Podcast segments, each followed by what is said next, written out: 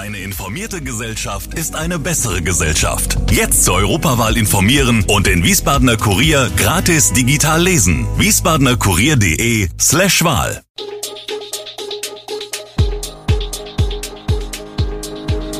Gude, unser morgendliches News Update. Das Wichtigste aus Wiesbaden für Sie im Überblick. Guten Morgen aus Wiesbaden an diesem 8. November. Landrat verteidigt Notunterkunft in Itsteiner Sporthalle, Henkel Kunsteisbahn startet in Wintersaison und wachsende Passagierzahlen am Frankfurter Flughafen. Das und mehr hören Sie heute im Podcast. Der Rheingau-Taunus-Kreis plant, eine Sporthalle in Idstein für die Unterbringung von 250 Flüchtlingen zu nutzen, nachdem die Halle in Geisenheim den Schulen und Vereinen zurückgegeben wurde. Der Landrat, Sandro Zehner, betonte die Notwendigkeit dieser Maßnahme, insbesondere nach zwei Bränden in Flüchtlingsunterkünften im Rheingau, durch die 77 Menschen obdachlos wurden. Der Landrat versicherte aber, dass die Entscheidung nicht aufgrund der Vorfälle getroffen wurde. Die Flüchtlingsunterkunft wird ab dem 27. November in Betrieb genommen und der Kreis plant Containerunterkünfte, um die Halle so bald wie möglich freizugeben. In der Zwischenzeit könnten Nachbargemeinden Ersatzprogramme für den Schulsport anbieten. In den kommenden Wochen findet eine Bürgerversammlung statt und zudem wird ein Frage-Antwort-Katalog zum Thema veröffentlicht. Das Verwaltungsgericht Wiesbaden hat einen Eilantrag gegen die Flüchtlingsunterkunft im ehemaligen Didier-Gebäude in der Lessingstraße abgelehnt. Ein Teil der Anwohner hatte gefordert, dass die Bauaufsicht der Stadtentwicklungsgesellschaft sämtliche Bautätigkeiten untersagt. Der Antrag wurde jedoch abgelehnt, da keine nachbarschützenden Rechte verletzt wurden. Das Gericht wies darauf hin, dass eine denkmalschutzrechtliche Genehmigung erteilt wurde und die Unterkunft als soziale Einrichtung in einem Wohngebiet zulässig ist. Der Beschluss ist noch nicht rechtskräftig. Die Antragsteller können binnen zwei Wochen Beschwerde einlegen, über die der Hessische Verwaltungsgerichtshof zu entscheiden hat. Die Wiesbadener Fastnachter sind heiß auf die nächste Kampagne. Und die steht ganz im Motto des Wiesbadener Sonntagsumzugs, der in diesem Jahr 75. Geburtstag feiert. Los geht es am kommenden Samstag, dem 11.11., .11., wenn pünktlich um 11 Uhr und 11 Minuten die vierfarbbunte Fahne am Rathaus gehisst wird. Begleitet wird das Spektakel vom Nahalamasch, gespielt vom Glockenspiel der Marktkirche. Mit Blick über den Rhein kann es sich Simon Rotloff, Vorsitzender der Dachorganisation Wiesbadener Karneval, Dacho, nicht verkneifen, auf die rheinhessischen Nachbarn in Mainz zu verweisen, in Wiesbaden brauche man am 11.11. .11. keine Tickets für den Schlossplatz.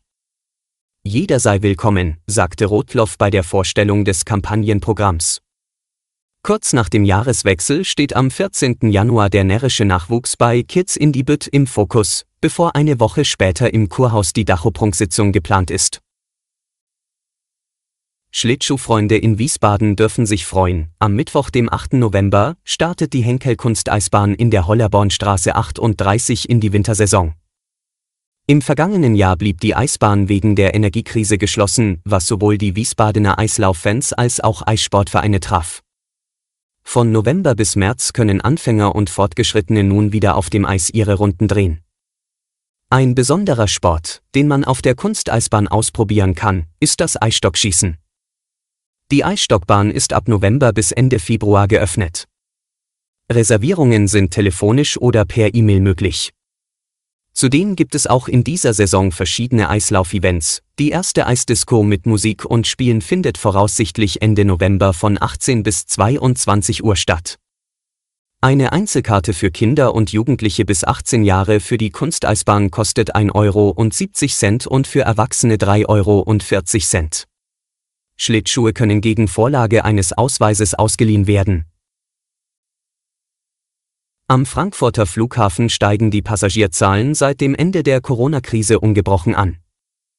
In den ersten neun Monaten des laufenden Jahres zählte Frankfurt etwa 44,5 Millionen Fluggäste. Verglichen mit dem Vorkrisenjahr 2019 entsprach das Passagieraufkommen damit einem Anteil von etwa 82 Prozent. Dieser soll im Winter sogar auf 90 Prozent wachsen. Und dabei wird es wohl nicht bleiben. Stefan Schulte, Vorstandschef von Flughafenbetreiber Fraport, geht von weiterem Wachstum im kommenden Jahr aus. Die Werte des Vor-Corona-Jahres 2019 sollen dann 2025 übertroffen werden. Engpässe gebe es zwar weiter bei den Bodenverkehrsdiensten, aber das System werde immer stabiler, sagt Schulte. So sei auch an Tagen mit mehr als 200.000 Passagieren der Betrieb weitgehend reibungslos verlaufen. Technische Neuerungen sollen die Abfertigung künftig zudem weiter beschleunigen.